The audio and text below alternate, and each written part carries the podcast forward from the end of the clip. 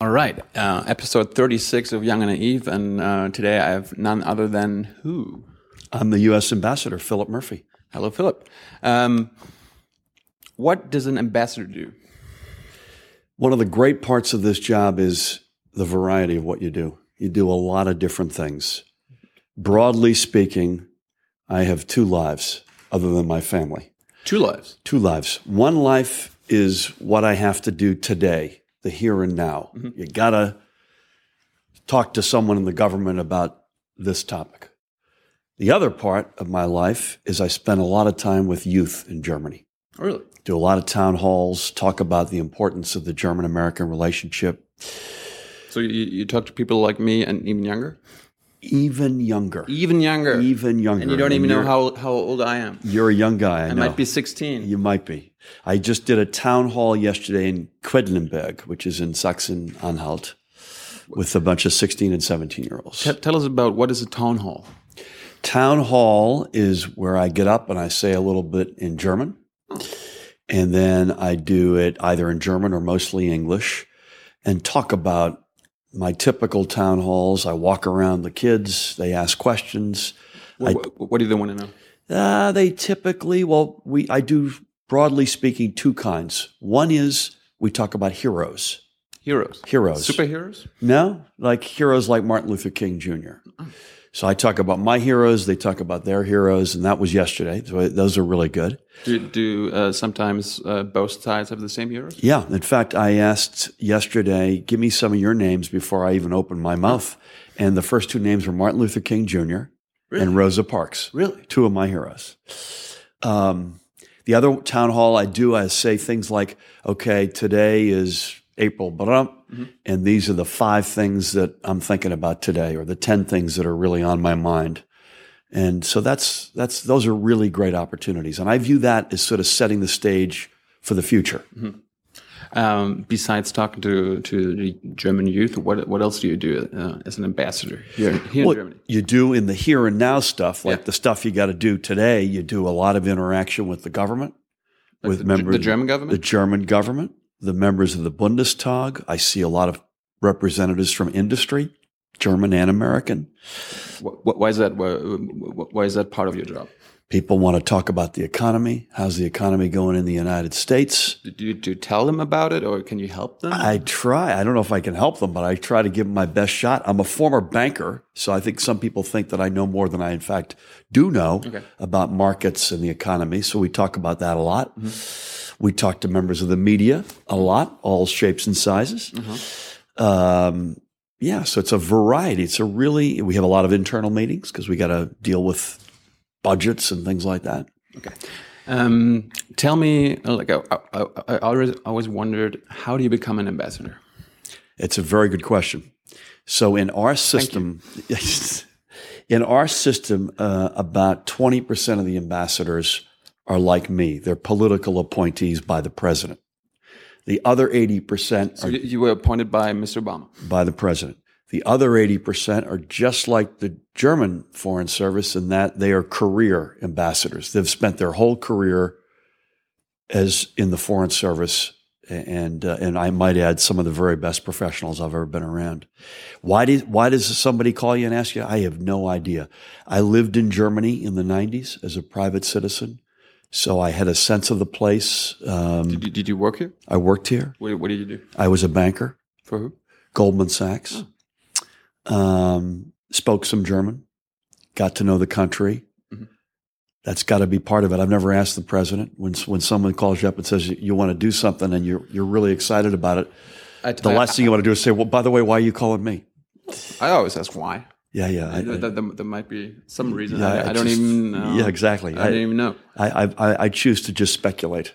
But he's a very logical, he's a great guy, very logical guy. So I bet you my background, having a little bit of Germany in my life, is probably part of it. Do, do you know him pretty well? Yeah, no, absolutely. Okay. Um, what did you do? Like, okay, when did you become ambassador? When was that? I got here in August of 2009. 2009. So after Obama got elected. Okay, Correct. That makes sense. Correct. So does he? Does the president change ambassadors after after he got elected? Uh, reelected? No, re- no, like uh, Yeah. I mean, there was Bush, and then Yep. uh, Obama came, and you Yep. you got appointed In that- after Obama. Correct. In that 20% group, yeah, almost So, always. so, so these twenty percent got uh, typically gets turned over. okay. So that's a typical thing in our system too. What what did you do before uh, you you were uh, ambassador? I did. Well, I was a banker. That was a full time job. I also was the finance chair for the Democratic Party, which is a political raising political money. I, I- I read about that. That you like in 2006, you you quit your job at the bank at Goldman Sachs. Yep. Uh, on a Friday, and like two days later, you started working. That's about true. That's about true. Uh, What was it, how how do these jobs differ? I mean, uh, on the one hand, you got to make money, and on the other hand, you how, how do you? you got to get money. Yeah, exactly. Yeah, yeah, yeah. I mean, you. Uh, I mean, the the the American system kind of works like you have to make get a lot of donations. So you were responsible for the donations we for the party. for the party. We, we our system relies way too much on raising money. It's just it's crazy. And so yeah, you raise a lot of money. Every job I've ever had, and by the way, that was not a job. I was a volunteer actually for that. That was a full time volunteer. So you were not even paid. exactly. Is that a job then? Uh, Yeah, I, I well, first of all, I love doing it because I met some incredible people, and I believed I with great passion in the cause. I believed in what the party s- stood for, and ultimately, certainly, for the president. Um, I think in life, and I certainly would say this about being an ambassador, there's a common element to every job I've ever had, which is you you have to get to know people, you have to find mutual respect, and then you have to figure out okay, where can we find common ground, and sort of go forward so that we both benefit. That's sort of the basic element to any job I've ever had. And, and you got to find money. Well, in that case, you had to find money. Mm-hmm. But in this case, as ambassador, you're trying to solve, working with one of our best allies in the world, Germany, you're trying to solve the world's problems. Mm-hmm. But the basic foundation of every job I've ever had is you got to get to know people, find, develop respect for each other, find common ground. And that's the case for this, raising money, working on Wall Street, whatever it might be. Does it now even work better? You know, working with people now that you uh, don't have to care about any money anymore. I mean, uh, any any money as in part of your job is no, money anymore. I don't think that's impacted it. No, I, I've, uh, I think I basically, if you saw me in action 10 years ago, five years ago, years ago. and yesterday, I think you'd see that I'm pretty much, I have a pretty standard, similar approach, regardless of what it might be. How long did you work for the Democratic Party? I was the finance chair for about just under three years, about two and a half years. Three years. And uh, when did it end? Uh, when you I started- when you, when you became ba- ambassador. No, no, no. I started in May of 06 and I ended the day after President Obama was inaugurated. I, I re- resigned. So you were actually that successful. I mean, you uh, made it kind of possible that uh, Obama got elected. I wouldn't say that. I played a small, tiny little role. Um, but I think, you know, he's somebody who would be the first to admit he's the most important guy on the team, but he, there's a big team to get somebody elected. Uh, and I was a little, little part of that. So uh, were a lot of these uh, team members uh, are they now part of the twenty percent? Uh, to some extent, yes. I haven't really gone through that. It's the 20% is an interesting mix though, because it's not just folks who, as an example, might have been involved in an election. It's people who have real expertise who are brought in to government, um, to address a particular issue or to fill a particular post. So some of the folks look like me. Uh, but some are are um, you know my colleague who's just leaving in Brussels as our or has left as our ambassador to NATO is an absolute expert in that area. So he's part of that twenty percent. So it's a mix of folks. I actually read that uh, this uh, the daughter or uh, some, the niece of uh, John F. Kennedy is going to be ambassador to Japan. Is that The right? daughter of John F. Kennedy is rumored in the in the press, Caroline Kennedy, to big. be That's big, right? a huge deal. I don't know if it's if it's been confirmed yet, but the press has said that, and that that would be a big deal. Absolutely. Thank you. Uh, we're gonna talk in part two. Thank you, Tilo. All right, part two of uh, episode 36. We're still here with Philip Murphy, the what? I am the U.S. ambassador to Germany. All right. Um, let's talk about some cultural uh, differences between Germany and, and America. Um, you, you, said you were uh, living in Germany before you got ambassador. Yeah. Uh, what did you learn from the country before you, you, you became the ambassador? Well, you learn almost instantly that there's an enormous friendship and relationship between Germany and America, and that we're a lot more alike than we are different. Are we? Yeah, I think there's no question. And there are a couple of reasons for that. First of all, if you look at, at the American population, there are about 13, 313 million Americans. The biggest single block of heritage or Hintergrund in America is German. Really? Yeah. So that's, uh, people will give you very different estimates 40, 50, 60, 70 million. You hear those numbers thrown around. So we literally are like each other for good reason. Secondly, be, because of the very unique history of Germany in the second half of the 20th century, we have had millions of members of our military and their families living in Germany since World War II. The estimate is over 16 million. So you've got all these. Seriously. Yeah. You've got all these Americans with meaningful uh, history in Germany, uh, in our military. We used to have dozens of America houses. Um, so we know each other really well. There's, there aren't a lot of surprises. What, what, what is an American house? America House was a phenomenally successful notion during, broadly speaking, the Cold War.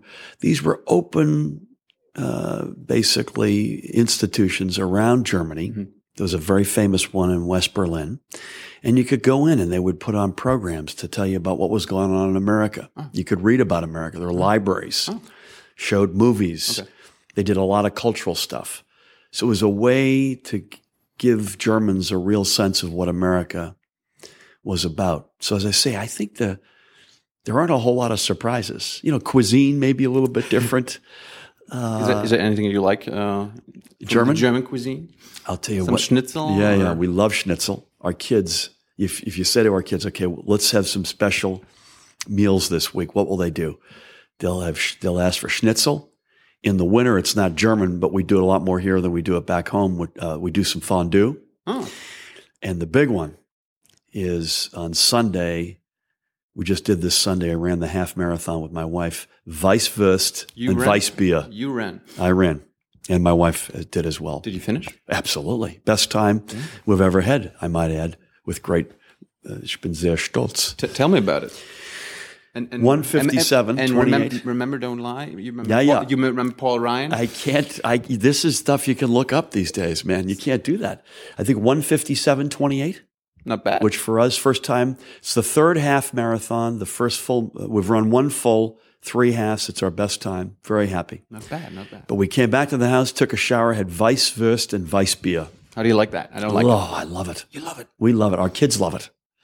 Get that sweet mustard. Oh, fantastic. You can hunt me with that. Okay, I won't. I won't. I, next time you come over, I won't serve it. I promise. Okay.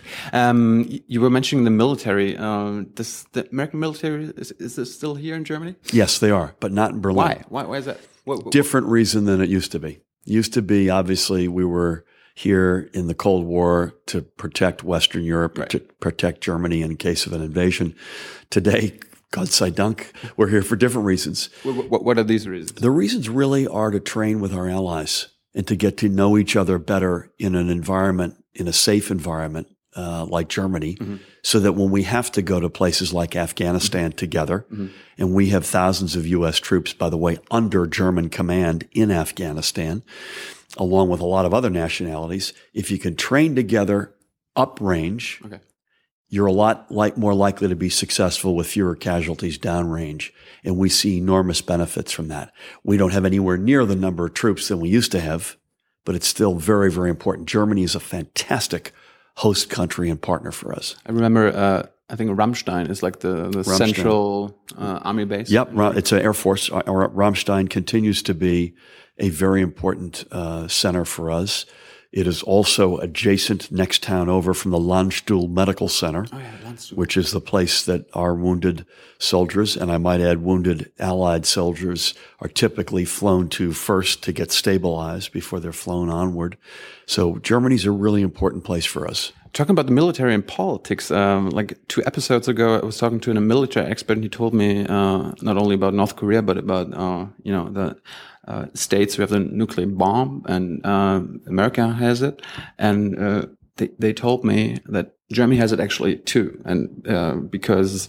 Um, there's the bombs are uh, Germany has them here located somewhere. Uh, America, you know, has to go has to give the green the green light has to give the go ahead. And I remember our foreign minister Westerwelle. He uh, actually wants to get rid of those bombs in Germany. Why does America not help out there? Why, why do the why do you guys still need it here? Oh, I think we've been, uh, we, we don't ever talk about where things are or they're Of course not. not. Of but, course as a, but but but it, it- the fact is that they're, a- they're here. but as a general statement about um, nuclear weapons, the seminal speech uh, over the past four years about nuclear weapons and the need to pursue a world someday where there are no nuclear weapons Yes. was delivered by Barack Obama. Yes. So we are, um, we, uh, this administration is all for making progress. And in fact, a couple of years ago now, we signed quite successfully with Russia a new, what they call START treaty, which was a further reduction in nuclear weapons. But the president Like- like in the- like- Prague laid out a very clear vision that his aspiration is to see someday a nuclear weapon free world. And in fact, when he was awarded the Nobel Peace Prize in 2009, the, um, the citation uh, referred specifically to that uh, speech and that objective of the president. So, Um, that, that brings me to the next point. Why, why does like America doesn't? Why don't they advocate that? I mean, North Korea is like uh, they had they have the bomb and they're madmen.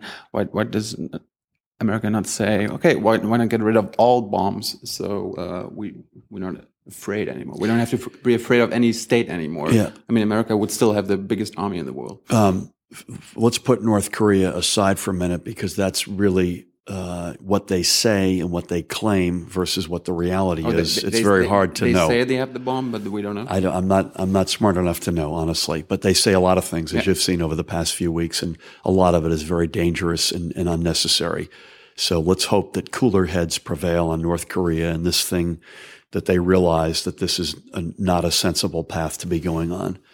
As a general matter, ag- again, I refer to President Obama. He was very clear. There's a great speech he gave it in Prague, I think in April of 2009 and he laid out a vision for a nuclear weapon free world. And I, and I, he's very proud of that as he should be. He's, he's proud of his vision, or his Oh, he's proud of the Are- vision, are but there- also are we, we any- made progress. Are there any accomplishments Absolutely. besides the, the treaty, the, Well, the redu- treaty- the reduction? But the treaty is a big one because Russia and the U.S. are the are, are, are the, have the two largest stockpiles. So that's a big that's a big step. And we've also made a lot of progress in securing nuclear materials that might have been used for civilian use, say for a nuclear reactor that were no longer being used to make sure the world has a better handle on the nuclear stockpile. Uh, so I think there's a lot of progress that's been made. Clearly, we have to do a lot more, and we and we will. Okay. Uh, last question. Um, how long are you going to stay ambassador? I, I don't Do, know. do you know that? Could No. you could you uh, get you know called back anytime? Yeah, no, yeah, oh, absolutely. Really? Sure, you serve at the pleasure of the president. Sure, uh, but I don't know. My guess is if you looked at what at the precedent and other ambassadors who've been in positions like mine, my guess is that we'll be going back sometime over the next year. But we we don't know yet, and we'll. Tilo, you will be the first to know, buddy. How's that sound? That sounds great. All right, I'm going to count on that. There you go. Thank you. Nice to see you. All right, the final part of uh, Young and Naive, uh, episode 36 with the U.S. ambassador. And now I have some uh, questions from the audience. And the, the f- first one is uh, from a fellow from a fellow journalist, uh, and he asked, "There's a new U.S. spy law called the Foreign Intelligence and Surveillance Amendment Act," and he asks uh, if. I am um, be, um, if I am being monitor, uh, monitored right now because uh, this law legalizes uh, the spying on European citizens and journalists. Uh, we would like to know if you uh, you know can do anything about it, if you can uh, tell Congress, uh, you know, we, we, we, we don't like that. I'm not sure where the question is coming from, honestly, but that's not what we do. So you can tell your friend that we're not. That's not. That's not our, our business. mean, we, we it- don't do that. It, it was supposed to be a provocative question, but uh, uh, aiming at uh, that it, uh, the U.S. is actually allowed to do it. I mean, it, it, we- we're not saying they are doing it, but We- they, they legally. Uh, We are exceedingly careful about adhering to any and all restrictions and rules of of behavior in all countries in which we operate around the world. So I think you should tell your friend to relax. Uh, we play by the rules. Okay. And then there's a question from the um, Bundestags uh, member Dorothee Bär from Dorothee is a dear friend. CSU. Yeah, yeah. And, and she asks uh, when when you're gonna visit her constituency again. I don't know. I'd love to go back. She and I had a magical day uh, last, I think, last fall, and uh, she's a, Magical day. yeah. It was a great. We had a great visit. The weather was great. Um, it was really. She's a very good friend, and uh, please tell Dorothy I'll try to get back there as soon as I can. Dorothy, I'm going to come back as soon as I can. I promise you. All right. Um, then there's a question from Vodito, and he says, um, "Are you afraid of North Korea?"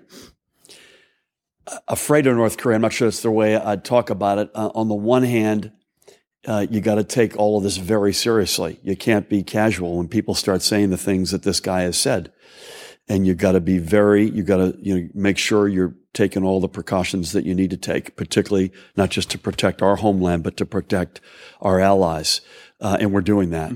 On the other hand, you hope that you know cooler heads prevail. This guy in his leadership realize that they're that they're in a in a situation right now. They're going down a path which isn't good for anybody, including most importantly for them. So let's hope that cooler heads prevail. Um, then there's a question: Which role does uh, Guido Westerwelle and Angela Merkel play in your in your work? Do you visit them a lot, or do you? I see a fair amount of them. I mean, this is this is one of our best allies in the world, arguably our best ally in the world. So if you're the head of government, as the chancellor is, Germany is the best ally I think of you the can US make in the world. I think you can make that case. Uh, it is certainly one of the best, and, and it is arguably our closest ally. E- either case, if you're the head of government or the foreign minister, you absolutely we see a lot of each other, and they are terrific uh, allies individually as as individuals, not just Germany as a country. So we we have an enormous regard for both of them. Cool. Um, then there's Eki Kern. He asked, uh, "Do the leaked cables from WikiLeaks uh, a few years ago still play a role in your work?" Not really. Um, it was at the time a source of enormous embarrassment and anger on many people's parts, including mine. Uh, Could you explain what, what happened back then? I mean, we have, we have a young audience that don't even remember what, what, Well, what WikiLeaks is. yeah, so so uh, allegedly a uh, a gentleman who was on trial, and we and I'll leave that for a separate uh, conversation, is accused at least of- Bradley Manning. is accused of taking uh, files from the U.S. government, and then somehow those files got in the hand hands of folks who then published them, and it was really a um, incredibly irresponsible thing to do. Would you call it journalism? No, I would not call it journalism. Absolutely not call it journalism. In fact, at the time, I made a big distinction, and I would continue to today, between just irresponsibly disseminating thousands of alleged cables that could put people's lives at risk. How? Well, you basically, let's say you're in a country, not Germany, by the way. The, the, the Germany is, as I said, a great ally, and it's an open and free democracy. But we deal in countries that aren't nec- aren't necessarily that way, and so you'll you'll develop a relationship with someone who may be in op- in an oppressed minority, and they're giving you a valuable sense, or someone from inside the government who's who's trying to do good in the world. Hmm. And if that person's compromised, that could impact their lives. So I think that's irresponsible. Journalism, I never argued with what uh, Der Spiegel or the New York Times or, or the Guardian or others did with that. They were responsible. It wasn't pleasant for me. It wasn't fun. It was embarrassing. Um, but Were- they were, did. Were you ambassador ba- uh, at the time? yeah, yes. Okay. Yeah. But but I have no problem with that journalism that was conducted. That's journalism. They were responsible. But, The piece before it from Assange and irresponsibly disseminating is not journalism. So WikiLeaks is not a journalism institution. Just putting everything out, it is not. I don't know WikiLeaks beyond the experience I have with them, but the experience that I had and witnessed up close is not journalism. Okay. Julia asks, uh, why is there still a green card lottery? Uh, she she makes mention of the high U.S. Unemployment rate. Why, why is there still a green card lottery? Why is there still a green card lottery? I don't know if I have a good answer for Julia uh, for that because uh, that's not an area where I'm an expert. But we try uh, we try, in fact, we're having a big debate right now and a very good debate, a very good debate. And I think it's going to lead to some real big reform in our whole immigration laws in the United States. I heard about that. And that's, there's some real progress being made from both parties. And we should, everyone should feel good about that.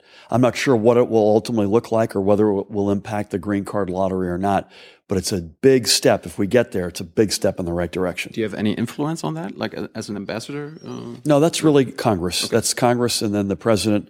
Um, obviously, uh, will ultimately, if it's a bill that he supports, he ultimately has to sign it. Okay. two, two more questions uh, concerning your background. Jesse asked, "Do you think Goldman Sachs rules the U.S.?" Goldman Sachs rules the U.S. No, I, mean, I don't you, think Goldman Sachs rules the U.S. No, okay. but Goldman Sachs. I tell you one thing. I, I, I have nothing to do with Goldman Sachs, and I can't for obvious reasons because I'm in government. But during my time there, mm-hmm. I would give Goldman very high marks on instilling civic responsibility and public service in folks who work there, which is why I think people have the impression people who work at Goldman Sachs do a public service. They, they, many of them have gone on to public service. I'm oh. one of many examples over decades of folks. Ma- Mario Draghi is a prominent Draghi, one here. Former partner, uh, absolutely. And there are many other examples. And I, I think sometimes people get the impression that the question implies that Goldman is kind of, I think it's a much more positive uh, reality. It's, uh, this is a, a firm, and there are many firms like that in America, but Goldman is the one I know best, which instills civic responsibility and the notion of public service in the people who work there. And uh, another question uh, concerning Goldman Sachs. Roland asked, uh, Matt Taibbi called Goldman Sachs a great vampire squid. Uh, should Goldman Sachs return to its old mantra of long-term greed from the 70s and 80s?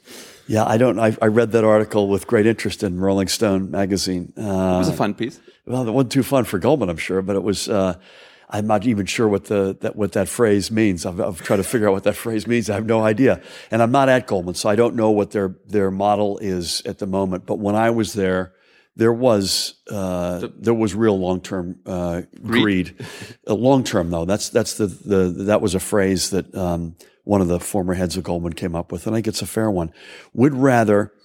Uh, do right by we we at the time Goldman would rather when I was there do right by a client uh, in the long run, uh, as opposed to getting something that was right in front of us at the expense of that long run relationship. That's the Goldman that I knew when I worked there. I don't. I'm not there now. I know a lot of the guys, obviously, who are, who are still there, but that that mantra was there when I worked there. Uh, and uh, what do you call what would you call the mantra of the of the financial industry as a as a whole? I mean uh, there's uh, already seems to be another bubble coming up. Uh, I'm not as worried about that, but I think there's no question in the big, the last crisis, uh, the financial financial industry made some mistakes. There's no question, and it was not. Were, uh, were, people made responsible for it? I mean, there's, I think there's not a single banker. I don't, was, uh, I don't know about that, but I think the, the what I'd look to maybe more uh, explicitly is have we regulated ourselves after the crisis in a way that we probably should have had ourselves regulated before the crisis? And the answer is yes.